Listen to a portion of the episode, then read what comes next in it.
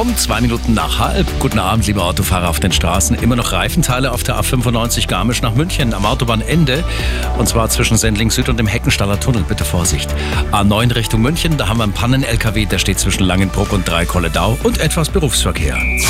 Und das sind die aktuellsten Blitzer in München und der Region.